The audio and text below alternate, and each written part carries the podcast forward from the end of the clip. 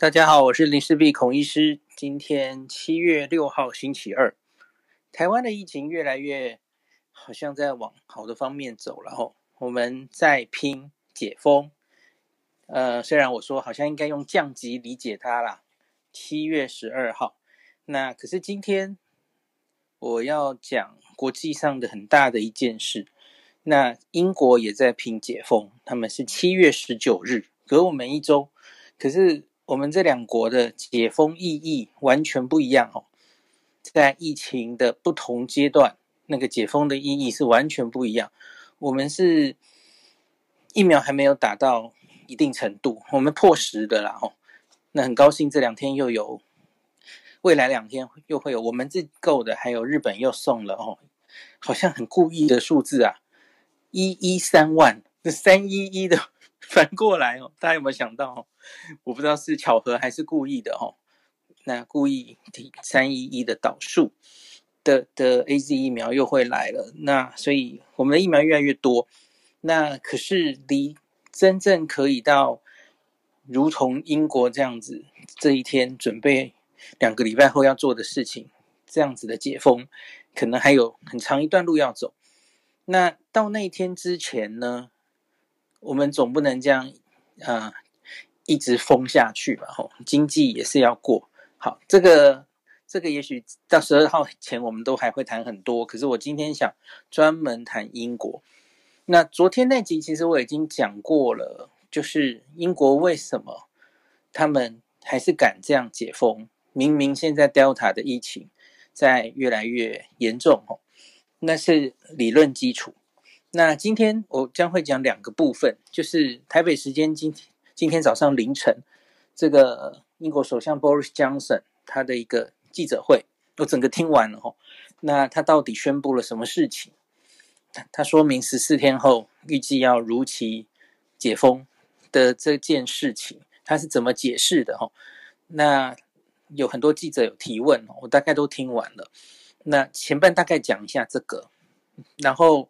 后半我讲一下，刚刚在有话好说上，就是何美香老师，他也有提供另外一种观点，就是为什么英国人有底气，他们现在敢这样解封，有一些另外的证据，那我也跟大家解说一下，因为一般人听老师讲，也许会一时听不清楚哈，听不懂啊，那我就把重点跟大家讲一下哈。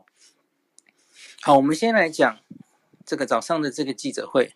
Boris Johnson 到底讲了什么？哈，我先念一下中央社的新闻，然后再听我自己听写整理出来的新闻。哈，中央社说，哈，英国首相强生今天公布计划，他们预计在七月十九日，哈，终结英格兰社会跟经济的防疫限制，就是不是用法律来管这件事，哈。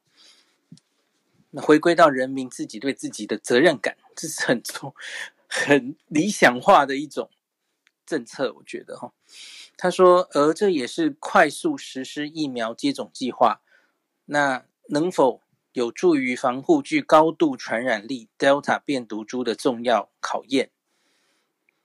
那路透社报道，强生证实在十九号他们会解封，那在十二号下礼拜一。七天后会有最终的定案。那他表示，这一步他们会解除社交距离、居家工作、强制佩戴口罩照这些规定都会拿掉。可是我要说，他要拿掉是政府不强制规定，不代表这些事情是不对的哦。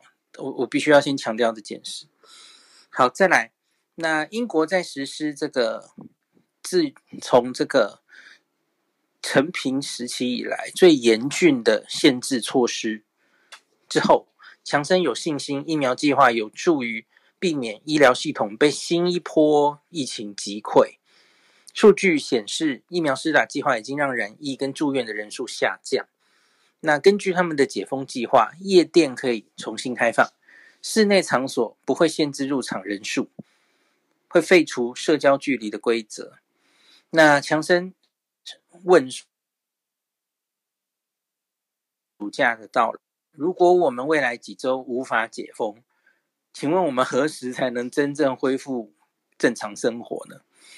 那所以他说，我们要取消法律的限制，让民众自行决定他该如何防疫。嗯、他在这个记者会里强调了很多次，是回到人民的责任感。你要不是法律来约束这件事，是你自己要对自己或是对周边的人有责任感。那比方说，你在很拥挤的电车，有人反问 Boris Johnson，那说你现在口罩令禁止拿掉了，那请问你自己会不会戴口罩？那他他其实就是说，这他他拿掉口罩令，不是说我们从此就不用戴口罩，不是这个意思。他他要回归大家，你觉得，比方说你在一个满员电车上，你当然要戴口罩，会是保护别人。也保护自己，那也算是一种以礼貌吼，这是根本就是国家不应该规定你，这就是个礼貌这样子吼。那可是你假如是在夜晚空无一人的电车上，那为什么要戴口罩？这是他举的例子了吼，就是自己判断、自己决定、为自己负责这样子。有没有觉得超理想化？因为理想化讲是这样讲了吼，可是外国人就是戴不住口罩嘛。嗯，好，OK，我们继续看。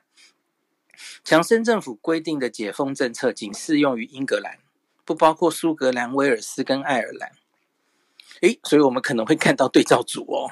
哦，好，那再来，英国的染疫死亡人数在全球排名第七，英格兰地区曾经三度封城，而强生政府 IP 每一次寄出封锁令，动作都慢半拍。不过，英国的疫苗推广计划是相当成功的。根据政府的统计，高达八十六 percent 民众已经打完第一剂。这个应该是十八岁以上成人数字才这么高才对啦，应该是这样。那六十四 percent 已经完整四打两剂。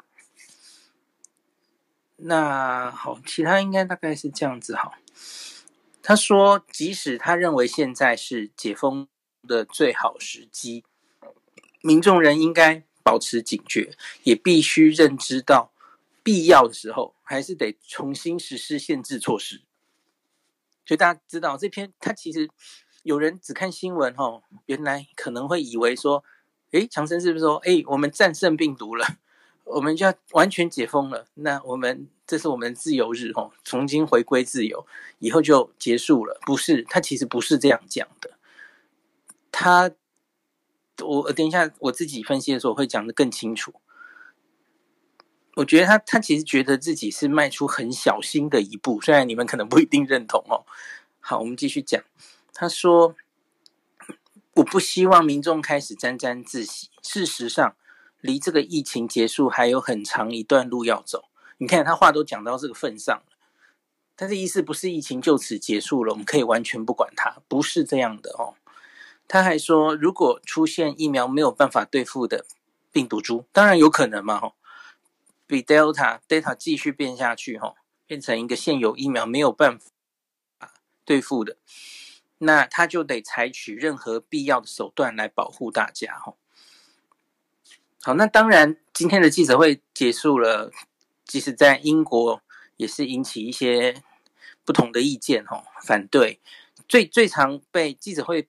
问到，或是很多人问的，就是你解封就解封，你为什么一定要把这个口罩令拿掉呢？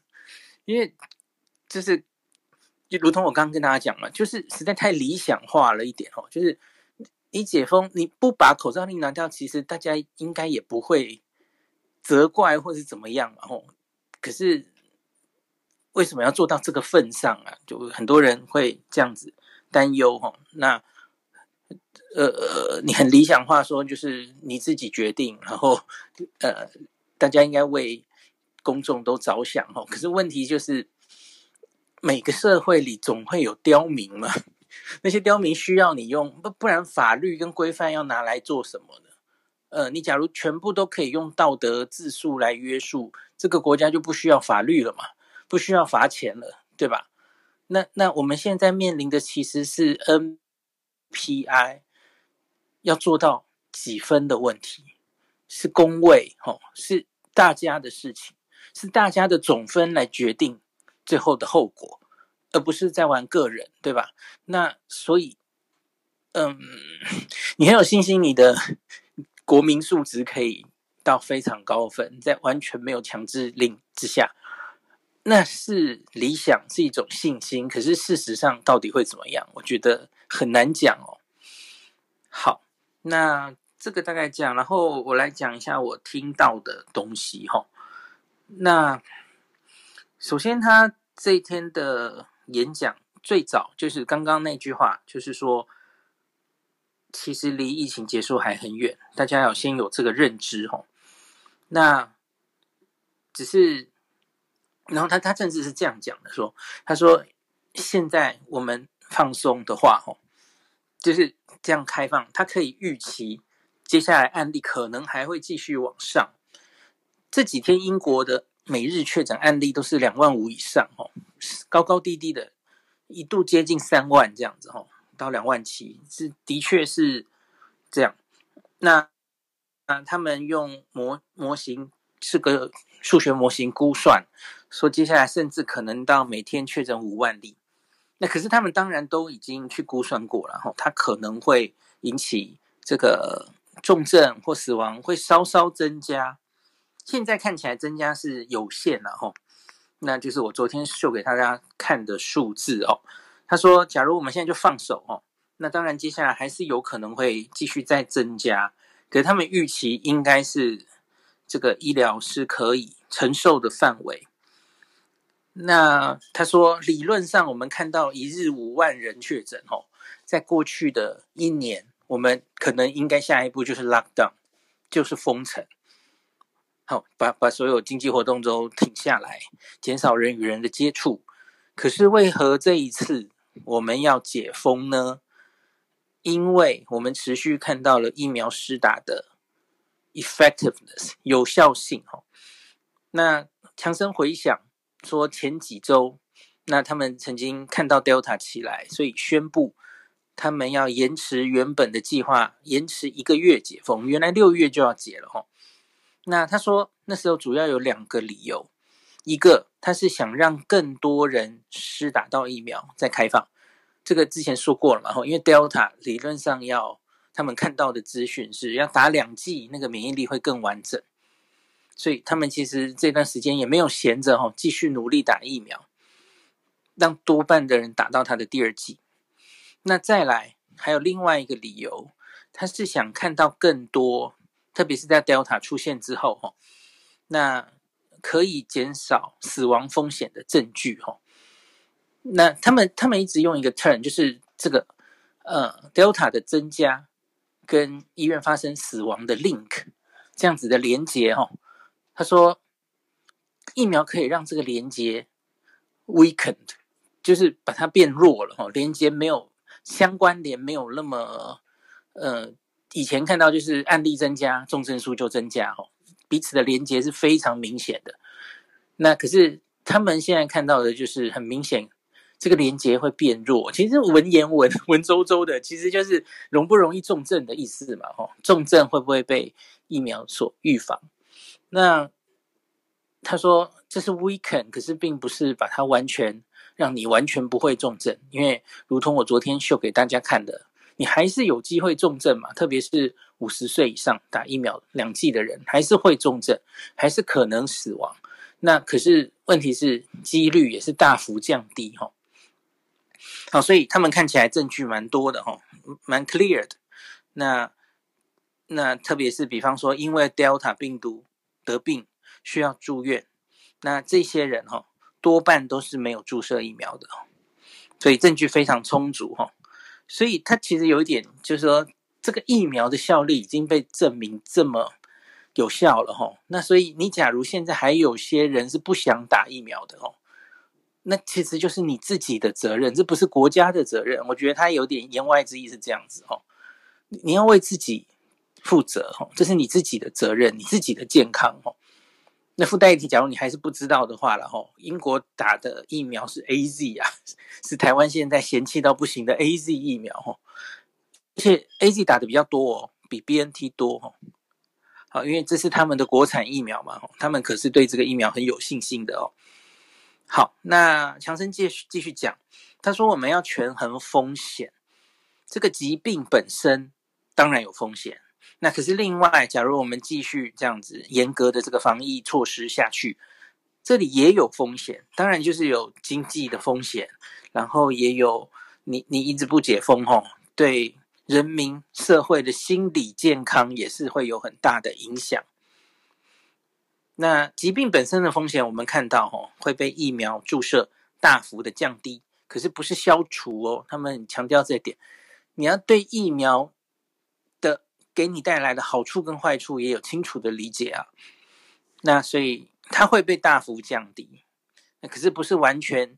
消除掉它的风险，这些风险评估其实我觉得都是对民众很重要的公共卫公共的公卫的教育哦。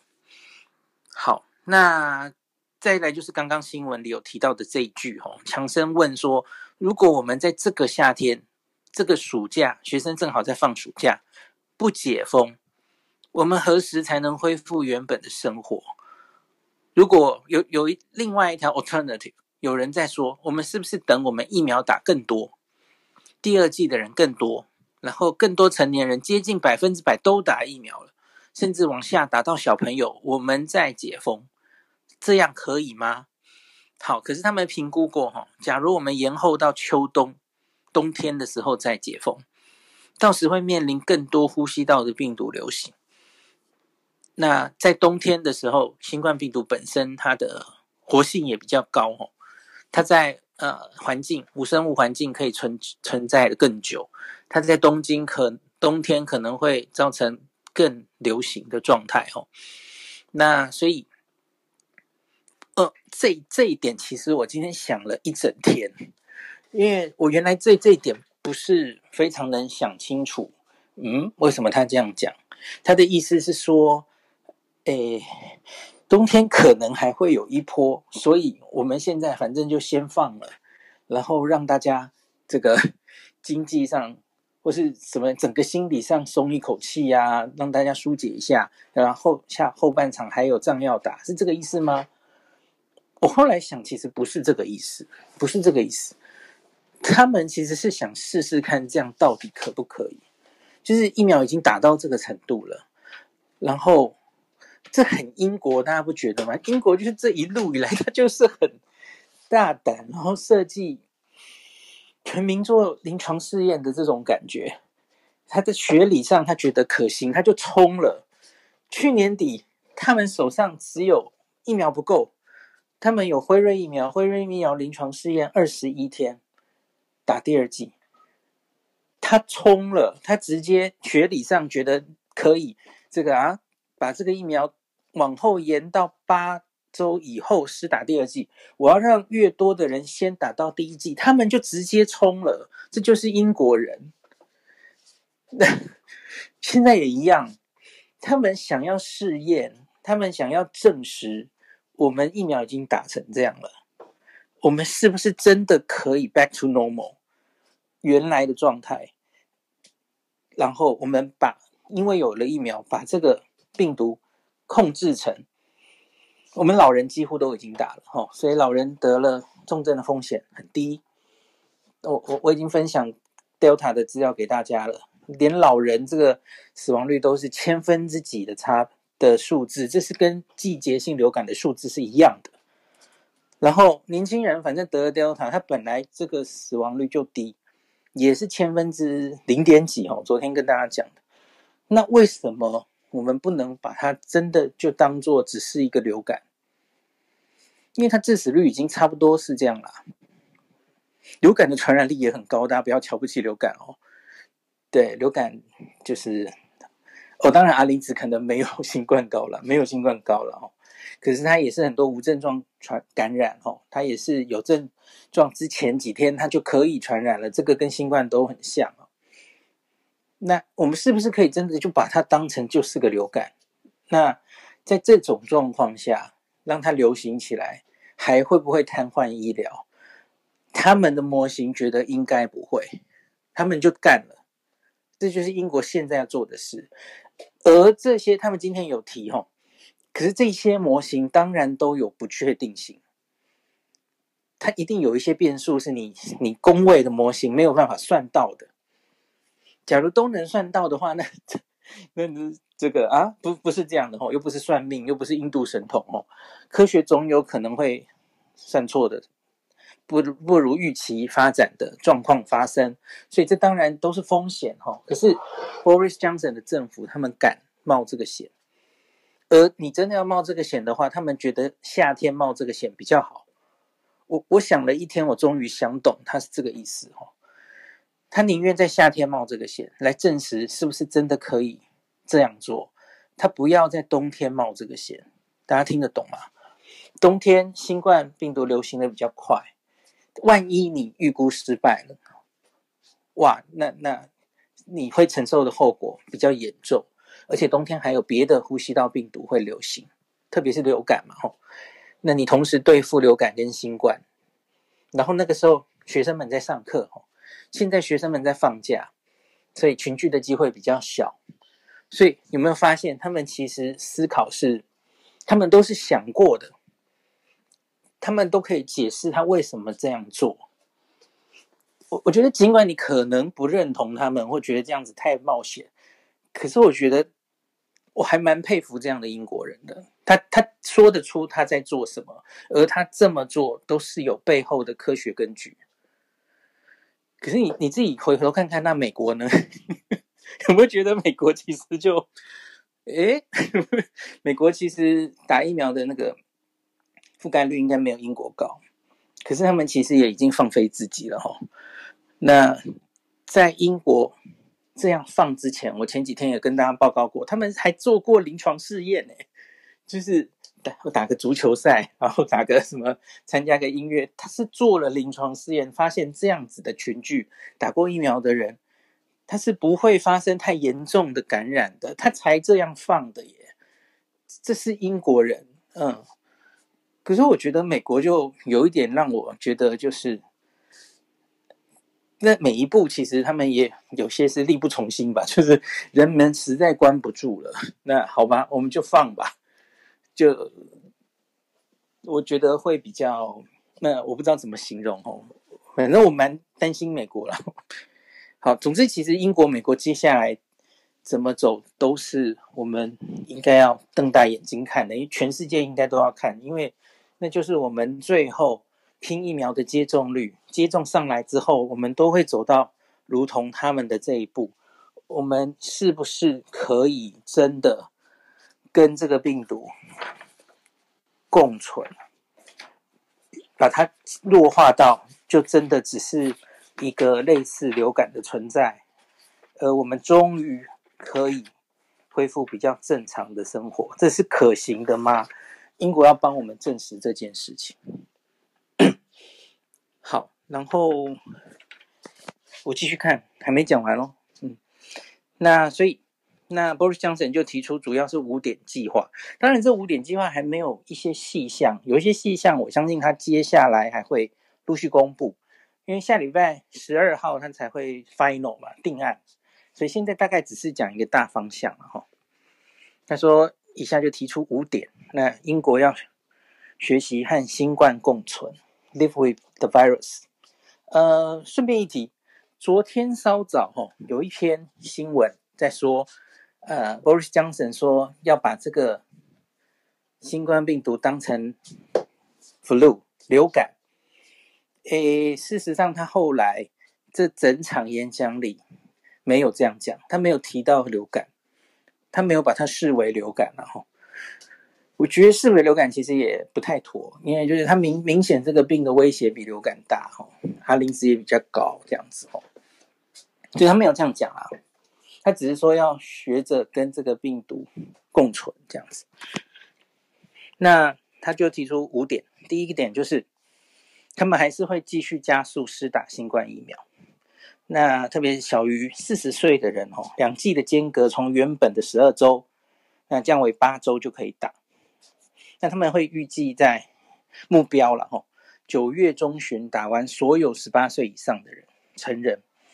那九月开始，这些比较脆弱族群哦，高风险的族群，准备施打他们的第三剂，这样子。那第二个就是他们不再用法律来规定人民该做什么，不该做什么，哈，不是用法律限制，就是回归你每一个人的自己独立的判断。那包括了什么了？包括一堆哈，戴口罩、社交距离，然后对于各行各业的限制哈，然后是不是建议在家工作？全部拿掉哈，人民你自己决定。这个我刚分析过了哈。好，那第三个还会维持一些防疫措施是什么呢？他们还是会检验，还是会确诊。因为假如真的下一步，我前几天有跟大家讲哦，真的可以把它把这个病当成是流感，没有那么严重的话，下一步。真的恢复正常，就是我们不需要每一例每一例都要诊断了。好，那他们还没有那么赶啊，他们还是要密切监测这个疾病的发生的状况。哦，对，我觉得这也是他们负责任的地方。哦，那确诊者还是需要隔离。那关于已经注射两剂疫苗者，哈，他假如如同何美香老师上次有提到，哈。他假如再接触这些确诊者，需不需要隔离？很可能是不需要，可是他昨天没有讲清楚。然后，那还有大家知道，英国现在比较忧心的，在记者会常常问到的，就是小朋友怎么办？英国十六岁以下是还没有开始打疫苗的，吼，不像美国已经开打了，吼，十二到十六岁，英国还没打，所以昨天很多个问题都在问小朋友，都在问。开学以后啊，假如冬天又来了，会不会再关学校等等哦，都在关心这些事。那昨天是说，哎，小朋友的方针会再公布。好，那第四点，关于旅旅游，旅游的话，他们目前有针对一些红色警戒的国家，那个这个边境管是会继续的哦。那基本上已经注射两剂疫苗者回国是不用隔离的，这样。基本原则是这样，可是有一些细项，他们还会再宣布。那第五点就是会持续监测感染的状况，还是会诊断的哦，让大家知道疫情流行的情形。那一旦出现状况，不排除在冬天会再度加强管制。那最后他就说，七月十二号他们会再看最新的数字，会做出最后的决定。好，然后我接下来来讲一下何美香老师今天上课的时候，他看到的一些观点。他他是想解释哈，为什么英国有底气敢开放？他从一个，因为我们我们原来盯的都是这个抗体已经，呃，对不起，不是抗体，是这个你的。疫苗已经施感覆盖率已经多高？今天这个《纽约时报》这个 vaccination 的追踪哈，打一剂跟打两剂的数字，我大概跟大家讲一下哈。英国是六十八，然后打一剂是至少打一剂是，对不起，至少打一剂是六十八，然后打两剂是五十。那刚刚有报道的八十几跟六十几，那应该是成人了。好，那美国这个数字是多少呢？美国是五十五跟四十七。你看，都比英国少一些哈。那以色列是六十二跟五十七，那差别就是以色列应该因为都是 BNT Pfizer 嘛哈，然后乖乖的没有什么延后第二季的问题，那所以他们就是比较相近。你看英国就是第一季、第二季还是中间差一个十八 percent，这差别在这里哈。好，那我们通常都在看这个，可是我们漏掉了一件事哦。自然感染的人，其实他也是有免疫力的。那所以老师就说，英国其实持续都有在抽抗体，这是这个叫做 seroprevalence，就是血清抗体。这个当年这个在彰化有做过，大家应该记得吧？去年台湾有做过，就证明台湾根本社区感染那个时候是很少的哈。那可是这个这个随着越接近英国这种要解封的时候哈，这个数字重要哦。因为你社区里面有抗体的人，其实包括了自然感染加上打疫苗的人，这两个应该要加起来。好，所以因为大家都知道，英国、美国都经历过非常严重的疫情，所以他们社区里即使没打疫苗的人，当然也有一部分的人是有抗体的。所以这个应该要校正进来。所以老师就试着他去看英国公布的一些抽血血清抗体的一些资料了哈。那所以像是一月十八的时候，这个数字只有二点一哦，然后二月是十一点八，然后三月是三十点四哦，三成的人呢哈。好，你要注意这个有抗体啊，这个有抗体指的是你抽血会抽到的是包括了自然感染跟打疫苗都都一起有吼，都都会抽到抗体。当然也要看你抽的是哪一种抗体啊。那总之反正就是这样算，然后那去看这个，哎，等一下，我我讲。我我我讲错了，sorry，我讲的太快了，呃，应该是十四才对，对不起。一月、二月、三月，我重讲一次。一月、二月、三月，他们抽到有抗体的人的比例各自是十四、二十五跟五十四，这样才对。然后后面这个数字是回去追当时他们疫苗已经打了多少的数字，哈。那从一月到二月到三月，各自是二点一、十一点八跟三十点四，至少打一剂的。然后是打一剂之后十四天以后，就是你已经会有抗体产生的日期，对回去看那天到底产生了多少抗，呃，就是覆盖率是多少。然后这样相减，大概就可以估计出来自然感染的人有多少哦。好，总之大概是这样，然后再去回推。到了五月一号、七月一号，吼，因为后来好像他们就没找到那个血清抗抗体的研究，他们只做到三月。那所以这样子来回推，吼，老师做到一个结论，我讲两个日期，吼，五月一号可能血里有抗体的人已经达到六十六 percent 了，那七月一号就是最近，可能已经到八十 percent。六十六跟八十 percent 的人都有抗体，可是有一件事情发生了，就是 Delta 嘛，吼，五月之后发生了 Delta，而且它很快的增加，所以证明了五月一号那个，即使你全国人民血里有六十六 percent 都有抗体，哇，你是挡不住 Delta 的，所以老师说这一件事情他其实有点担心，吼，那后来呢，七月一号已经升到八十了。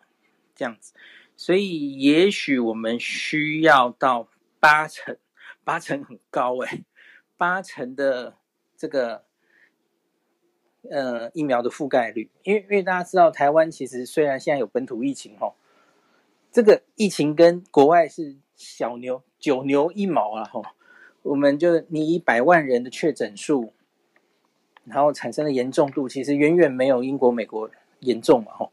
所以我们的自然感染到底有多少？这是 good question，这可以接接下来去做这些血清盛行率的调查。可是至少现在这一刻，哈，应该没多少人，然后那所以你要只靠疫苗打到八成，甚至可能要更高，因为现在 Delta 还是发得起来嘛，吼，你才能挡住 Delta 的话，老师其实心里就觉得有点沉重。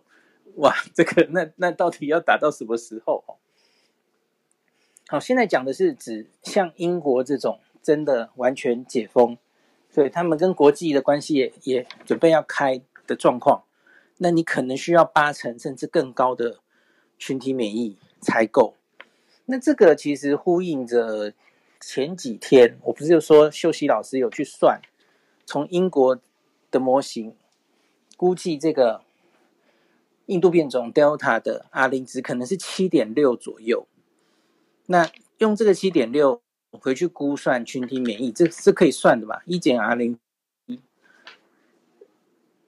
也大概是这个数字，就是群体免疫可能要接近九成才够，但疫苗要达到九成啊，不是啊？我们指挥中心原来说的六十 percent、十五 percent 可能会不够。好啦。那就疫苗要更多才行哦，疫苗不够这样子哦。对对，Delta 来说的话，哦，这这是隐忧了哈。可是今天老师的说明，其实就说明英国看到这这些数字了哈。那另外还有一些细项哦。那英国的老人呐，就是最应该保护的老人，六十五岁以上老人的疫苗接种率是非常非常高的，所以他们最危险的族群都打了疫苗保护了，所以他们都当然有底气，觉得这这样是可以试试看的哦。好，大概就是这样。那我自己的对于今天这件事情的感想，刚刚我也大概也讲了嘛，哦。好吧，那我我真的是觉得哈，我们希望英国可以成功吧。对，因为到底什么时候可以脱离这个该死的疫情哈？走在前面的同学哈，尝试着帮大家找一条路出来。对，当然是真的很希望他们可以成功，那不然真的是没完没了哈。好，那大概这段就先讲到这里。